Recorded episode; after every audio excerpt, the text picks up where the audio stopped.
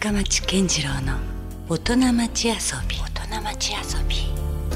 はい、えー今週遊びに来ていただいているのはというか私が遊びにお邪魔させていただいているのは画家の野見山行司さんのアトリエです。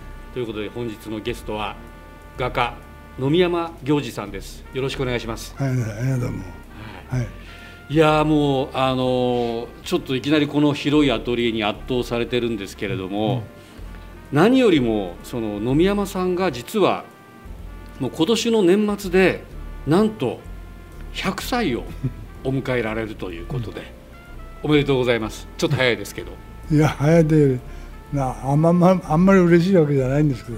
いやなかなかこれはもうでも与えられたもうねうん、まあね、ものですよね100歳って素晴らしいですよね。与えられたもんで、うん。私が獲得したもんじゃないから。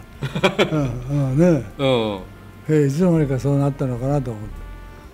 でもやっぱりずっとそのなんて言うんだろうこう引退されずにもうずっと画家の場合は現役なわけですよね。うん。だからそれをずっと続けてこられてるからこそお元気でいらっしゃるという、まあ、そうですね。うん。まあ、元気だから続けられたわけだけど。うんまあ、そんなね、もう本当あのちょっとあまりにもお元気でびっくりしてる感じなんですけども、かうんいや体の方はも全然あの具合が悪いとかはないですか？ういや、もうしかし、もうやっぱりざざるたずですね。いやでもなんかパッとお見かけする限りは全然お元気そうないや、やっぱり、ただ足、足が弱りました。どうしたって足がこんなに弱るかなと思うぐらいいやもう何しろですねまたもう一つ驚きがあったのは、あの私も実はあの父の方が飯塚の方の出身なんですね、で野見山さんも実は筑豊、飯塚のご出身ですよね、た、うん、いや私の父はね倉倉手と言って。まあす、倉手うん、あだけどうん、だけどあのあの穂波の方へ引はい。っ越してきたから。はい。だから私はずっとそこで生まれてるから。いやもうまさに私の父のふるさとでもあるんですけど今ちょっとあの録音前にお話をお伺いしていたら、うん。私の父の、まあ、長男ですね。つまり私にとって叔父が、なんと野見山さんと同級生と、そうですね。ね、もう若い時に今あの戦死してますから、うん。私はその叔父に会ったことはないんですよ。写真でしか。はい、見たことがないんですけれども。私はあれ幼稚園の時から知らなかったかあそうですか、うん。いやだからもうすごい運命というかなんかつながってたなと思ってちょっと驚いてます、らうん。はい、でそんな中でだから青春時代を過ごされたわけですよね、うん、うん、そうですね。うんもうその頃からうん。絵描きになろうという思いがあったんですか、絵描きになろうとは思いませんでしたけど、はい、絵描き以外の何かになろうとも思わなかったです。おおいやというのはねは私は絵が好きだったから、いはい。ももう物心ついた時から好きだったから、うん。あこのまま一生涯過ごすんだなと子供なりにうん、こうやと思ってました。でもなんて言うんでしょうこう時代がですよ、うん。まあ、あの戦争もあったりとかですね、なかなかこうその好きなことをうん。やれるという時代でもなかったような気もするんですけどまあそうですね。その辺のなんかこう葛藤はなかったですか、いやもう大体うちの親父がおあの親父がうん。ととんでもないやつだっつってねうん、絵描きなんかで、やっぱなるなと言われたんですか、うんうん。うん。それはそれはどあのどこの親も絵描きになるしたらうん反対しますよね、うん。今でもだってそうかもしれないですもんね、今の時代でもまあ多分あんまりこう絵描きになると言ってうん。なんかすぐ OK みたいにはならないかもしれないですよね、昨日やっぱりなんかした人がはい。お孫さんかなんか連れてきてうん。絵描きになるんだって言ってなんとなく気の毒だなと思 いました。そうですか。あでも野宮山さんはもうでもそれ以外の選択肢はなかったっていう。かなかったんですね。というのはもう絵を描くことが好きだと。好ん。きなのと。うん。大体頭悪くてできなかったから。いやいや頭悪い人は絵描きにならないです、いやだから他の何な何ようがないから。うん。だからあれは僕は強みだと思います、うん。逆に。何が好きというよりも。それ以外に全然できないというのはね。それしかないと、それしかないという。うん。だとするとですよ、うん。その学校が、まあ、あるわけじゃないですか。うん。で卒業されてからうんどうされたんですか、こまあ、中学生高校生と。あのあの頃はね、はい。あの旧制ですから、あ旧制ですよね。旧制っていうのは中学だけだ、ねはい中学。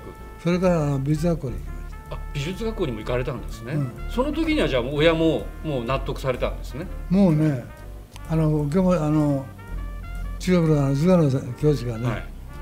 俺のところに何回も説得に来ました。行行事は映画好きだから、はい才能があるから、うんうん。いい加減にしててもらいたい。うん。でも親父はとんでもないって言ってね。もうカンカンに怒ってね。もう先生ともども叩叩き出すみたいに。だけど先生はまた来たんですよ、うん。はい。何としても。お父さんを説得してくれたんです。うんうん。おもうでまだやってきて。うん。そしてああのまあお寺の坊さんだったから、うん。矢野先生は。うん。だから子供を知らない親というのは気の毒なもんじゃっつってねだからかんらかんらみたいにお嘲笑うわけですよ。普通の人なら親父も怒るだろうけどえうん。そういう言い方をされると相手が坊さんみたいでね気の毒な親父さんですなとか言ってね。ちょっと達観してるような。あそれががっくりなってねもう先生に預けるっつってね。ああでもなんかその先生は素晴らしいですよね、うん。そう考えたら。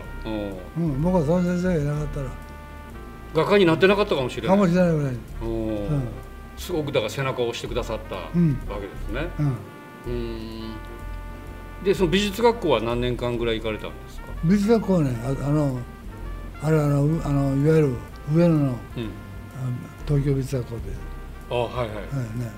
そこはね5年間なんです、5年間。うん、もうだからいわゆるこう大学みたいな。そうですね。あの私あの頃はだからあの特殊専門学校と言ってました、はい。専門学校は3年だけどうんうん。あれは5年間だな、5年間、うん。じゃあかなりみっちりと絵を学んで、うん。うん。なんかそのジャンルで言えば野宮山さんっていうのはその洋画家になるんですよね、私は洋画家ですね。それはもうその頃からすでにもう洋画家を目指せもうまあ目指してらっしゃった。中学の時から洋画家が洋画が好きでした。なんかやっぱ影響を受けたアーティストがいたんですか、影響ではないですけど、まあ、美あの美術部に入るとみんな油絵描いてた、うん。それからあの日本語を書くのもいた。うん。であの先生は日本語の先生だけどうん。も、でまあいろいろ教わりましたけどね、油絵の具というのはあのか描いた絵を描いてうん。絵の具が乾くとその上に描くとうん。またまっさらで。だうん。からいくらでも描くあの描き直しができる。うんなるほど、日本語の場合はどう描いたって下の色がうん。にじんで出てきて、もうしょうがない。うん。こんなにね完璧にかあのあここはいやいいらないなと思えばまだ書き続けやり直しができたり。いくらでもやり直しができるっていうのはこれは面白いなと思って。へえあ、そういう観点から、うんでもなんかその時代のやっぱりこうその最先端というかやっぱりこうちょっとこう言ったらまあおしゃれって言い方があれかもしれないんないですけど。おしゃれでしたよね、そういうなんかハイカラなところもあるわけですよね、その時代の。うん、一つはやっぱりそういうのも憧れて入ってる、うんうん。うん。でその美術学校がじゃあ5年間あって。うん入ってそれでまあ卒業してすぐもうプロの画家になれるわけですか？というのが、うん。僕の時代は過酷な時代でね、うん。美術大学の3年生の時にうん、世界二次大戦なんで、あだからそこで戦争ですか？うん、3年の時だからもう大学中からうん。始まりまして戦争が。うん。いやそれこそじゃあちょあの徴兵されたりとかっていうことも？いやだからねはあの徴兵のは21歳でちょあのい、うん。検査を受けますね、はい。だから適齢期で検査を受けるんで。すはい。そうすると検査を受けてえ国としては学校を卒業するまで待ってくれて、うん。卒業とど同時に入隊と。うんだからもう検査は済んでて卒業したらすぐ僕は福岡のこの部隊に入るんだと。あ決まってた。もう決まってんだから僕はあのいそしてどんどん日本負け癖になってますから、うん。厚東玉砕とかうんなんとか、だからいやおなしにみんな連れそういうとこへ連れて行かれるから、うん。まあ生きて絵描いてる間は学校にいる間だけだというのが当時の僕らのみんなの気持ちなんですね。うんうわそれはなんかその若い人の心にとってはすごい重たいですよあねのいわゆる夢も希望もないわけですよねそうですもうねうん。あの死刑の執行猶予の期間を生かされてという、うん。そういう感じですよね。うん。だから絵描いててもあと2年で卒業だなと思って2年は永久に来ないようになってるけど気が付くともうあとあと1年しかないと。うんうん。うわっと思うともう半年どんどんどんどんうん。なだれになってくるでしうん。ょでさもう書いてるの今だっていうね。じゃあそれ結構じゃあ意欲的に書い書いてたんですか？そのことが分かってても、うんというのはもうどあのこれを持って死ぬんだというあもう生きて帰れるということははい。ちょっとなかったですから、ーあの頃。本当にもうどんどん、えー手を広げてるから北でも南でもうん。じゃんじゃん住んでるわけですよ。うん。そこへ連れて行かれるんだから、うん。うん、いやそうなったら普通なんかもうやめようとかってならないんですか、もうならないですね。どうせもう終わるからみたいななんかね。ならないですね。うん。いやそして僕はよくよくあの頃誰も焼け酒飲まなかったなとうん。思って考えてみたら酒もないんですよ。ああなるほど。飲む酒もない。うん。食べ物もあの朝飯ぐらいをうん。一日の量だからうん。お腹が空いてると。うん。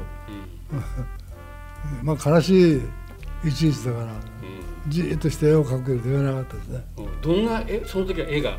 絵で。はい。なんか希望のある絵絵を描いたんですそれともやっぱちょっと暗い感じの絵になるんですか？あのねそれはあの戦争が終わってうん。戦死戦死した人の絵を集めてうん。僕は美術館作ったんですよ。友達とねはい。集めて。はでまずあの展それの展覧会、えーあれ NHK が主催でうん。やったかな、うん。戦没学生の展い覧会、それはね評判が悪かったですよ、というのは？うん、戦戦後終わって。うん。ななんで悪いかというと、はい。あの戦争いう派手なのがいっぱい残ったんです、うん。つまり藤島数字とかいろんな人が、はい。い、ろんな先生激戦地をうん。勇ましい絵を描いてる、でみんな戦争の勇ましい絵を描いてるのにうん戦死した人が残した絵はね。普通のおおとなしい絵なんです。よ優しい絵だったりするわけですね。ほんでまあ家庭内の自分家の庭を描いたり、うん。テーブルの上のお人形ちゃんを描いたり親兄弟を描いたりまあ恋人を描いたり。うん。それで評判が悪いんですか？そういう絵を描いたの。それはねおあの戦争中にねあの若者は何と思ってるのかと。あね。自分自身の庭をゆっくり眺めたような古けべしに、ーうん。えー、梅の花が咲いてるようん。うな何を考えてるのかこれじゃあねあの非常時の日本というものどこにもないじゃないかうん。とで若者の心意気も何も見えとらん。といううん。ようなことでえそれ戦後でもそん。なことを言われるん。ですか言われましたよね。はあすごい時代ですねあのというのはとても華やかなうん。戦争家というのはうん。後に残って評判になりましたから。うん。これアメリカも、うん。あこれはすごいなといううん。うん感心するぐらい。うん。だだけどねあのせあの戦争戦争をあの語る人間はね本当はどのように生きたいかというのをよく出してるんですね。うん。それはよく分かってきたの、うん。みんな見てるうちあの本当はもう先生じゃない普通のうんこういう生活を願っている、だけどもうこれも終わりだよということになった時に今の自分の環境を映しとってるわけですよね、うん。みんな。でそのねこうに肉親をはい。描くとか自分のテーブルにうん。つまり日常の自分というものをずっと見だから見つめて見つめてうん。暮らして先生に行ったという。なるほど。うん。まあそのいわゆるこう戦争というのがちょっと間に入ってくるわけですから、はいはい。なかなか大変なもうその絵なんか描いてる場合じゃないぐらいなそういうことになっていくわけですよね。で実際にそのあの経歴というかそのプロフィールによると満州に行かれうん、あの満州というのはあのそソ連とのねはい、国国国境でしたね、国境のはうん。なかなか過酷そうな場所ですよねまた。うん、あのボタン交渉の。うん。あの東寧というところで。その東寧というこそこはあの福岡の部隊がほとんど詰めてました、みんなほらそのその郷土郷土で行ってるところあれだから、うん。行ってみるとみんな郷土のやつだから。はい。みんな九州に使ってるああなるほど、うん。そういった意味ではまあ周りにこう仲間というか、うん。たくさんいらっしゃったのはいらっしゃったうん、だからその時やっぱり元の意味はないけど、うん中学の同級生いっぱいいました、うん。そこでまた会いましたよ。あそうですか。なんだかつってね、うん。一緒だなってうん。なんとかでもそどうですか？その終戦を迎えて、なんとか無事にこう生もうそして僕はあの興奮しててうん。耐えられなくなってね、うん。もう体が連れて行かなくなって。ああはい。もう体壊されたんですもうとてももうなんかそのままこう倒れるみたいなこうなって歩いてたから、うんお前ちょっとこうってうん。ねで検査受けたらとんでもないもん。こう歩けるはずじゃないよと。おそれで、うん。結局船に乗って日本に帰された。あそれで返されたんですね。うんみんなベッドやなベッドで、えー福岡のこの陸軍病院に。でのことからだんだん距離に近づいて。はい。そして終戦えー全然終戦だったから。ああなるほど。だからそこのあの正義軍人療養所というのが入ってて、そこで終戦迎えました。なるほどね、でもそのまあ病気になるほど大変だったんでしょうけれどもでもうん。病気になったからまた戻ってこれたみたいなのがあったのかもしれないですね、僕はだからさ戦争終わってからあの飯塚おんおの同じはい。同同年映がうん。たくさんいましたから、うん。どうしてるかなと思って行ったら誰も会わなかったみんな仏さんになって、あそうでしょう。だって私のそのさっきね、あの言った叔父がまずうん。戦死してますもうんんね、ねうん、野宮さんの同級生ですけど、でどうですか？じゃあその戦後そのまたじゃあ絵を描こうという気持ちが。いやこれはね、はい。もう俺あのんなんか天皇の玉音かなんかとにかくもうこれで戦争やめるから、うん。ねうん。いや放送があって。はい。それでねつまり国としてはもう明日から何も即刻しないと。それまでもう逐一即刻してましたから。うん。あの言動から服装からそれから今日なんかしたいと思っても何とか欲しいとかなんとか言うと行かなきゃ。全くだから自由がなかったわけですよね。でもう夜は電気をつけてはいけないんだって、うん。10日間制だから、うん。だけどもう電気つけても何してもいいんだと、うん。で自由にやりなさいと。で日本は文化国家という宣言をしたんですよ、うん。急にもう180度ボーンとこう変わったよね。うん。それは鋭角な国賊だったの。うん。今度はかお湯かけと、うん。だけど人間ってねうん。もう即刻されて即刻されてうん。もう自由を奪われて、うん。ちょっとでもはみ出したり普通でもはみ出したらバカーンとやられるの。うん。さあ自由だと言われたらね嬉しいなんてことはないです。うん。うんただねどうしていいかわからない。はい。あの即刻がみんなと取られるとねうん。じゃあどうすればいいのかという、そうですよね。あの自分ではうん。自分を律することできないうん。ポカーンとしてねいっそこれならなんかあれしろこうしろ言ってくれた方がうん。楽だなと思うぐらいうん。ででな何もそしても物がないんですから、うん。あ食べるには何も、うん、だから町に出てお腹空いたからうどん食ってきたよとわけにはいかんの、うん。ねうちに帰らないと。うん。食べ物がないうん。食べ物も朝飯を3度に分けて食べるぐらいの量だけど、うん。でとてもだからまあ絵を描くなんてもうただじゃないんです、沙汰じゃないですようんねただもう、あの気持ちの上でいくら物があってもお前自由にしろと言われてもうん。何が自由とか忘れちまってるんですうん。それでそれがずっと続いててねあ俺は絵はもう生涯描かないなと思ってあ思いましたね。そういう中で絵を描きたいとかうん。ああれはあの山美しいから描いてみようとか、うそういうふうに正常にならない。んうん。頭が。なるほど。じゃあその何がきっかけでまた絵の世界に戻られたんですか？なんとなくねうん。私あの体も痛めてたしうん。すぐは治らなかったから。うちでぼんやりしてる間にうん俺はこのままじゃどうなるんだろうな。とうん。ねその人はやっぱり少しずつ元気を取り戻してきたらうん。それなりにこううん。変えてみたくなってね本能みたいなもんでしょうね、うん。なんか、しかしそれそれを取り戻すまでだいぶ時間かかりましたよ、うん。気持ちやっぱりを言うとそれだけやっぱ戦争のこう傷跡というか、はいはいうん。ということですね、うん。しかしあの絵絵を描いててもこれで絵描きになろうとかもうそういうなんとかになろうというそういう希望はなかったですね。あそうですか、生きてる間こうやって描いていようと思ってね、うん。でみんなが友達が死んでてね、うん。俺はこれで世の中渡るなんてお起きないですね。そうですよね、うん。できていくのがやっとみたいな時代ですからね、だからあのだからあの戦争から帰ってきた人は今は少なくなりましたけどうん。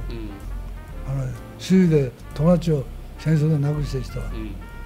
あのやっぱり気持ちがいい一種廃人ですよ、うん。うん、それは今でもやっぱ野見山さんの心の中のやっぱ傷としても残っていつもあるいつももあるんですね。あそしてね嬉しい時いつでも出てきますね。あー嬉しい時に。あ嬉しいうん。例えば僕がパリに来てうん。パリに行ったと、だかうんら船の中であ地中海がずっとこうあの見えてきて。でそれは楽しい記憶なわけですよね最高に楽しくて、うんうん。つまりアフリカにとってうん。もう念願の国ですよ、うん。ね、セダとかゴッホとかうん。一回も僕ら見たことない油絵が本場のうん。その尊敬する絵がうん。あ安物のあ印刷でしか見たことないの、うん。